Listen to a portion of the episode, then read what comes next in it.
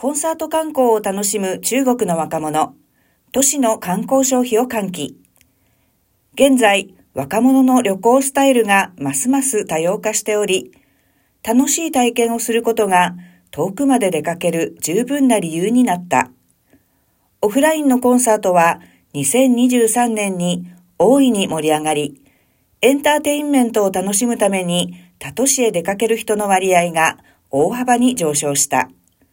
若者の間でコンサートや音楽フェスティバルをきっかけに他都市の人気スポットを訪れて消費をすることがより人気となっている。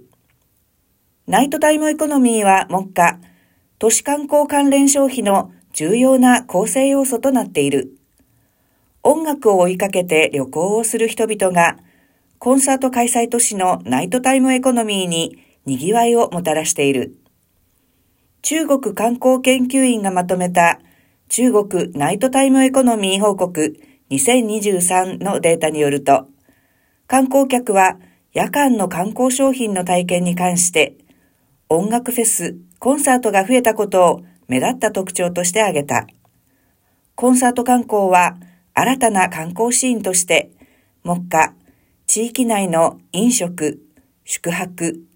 移動、交通、観光、ショッピング、エンターテインメントなど各種サービス消費を効果的に牽引している。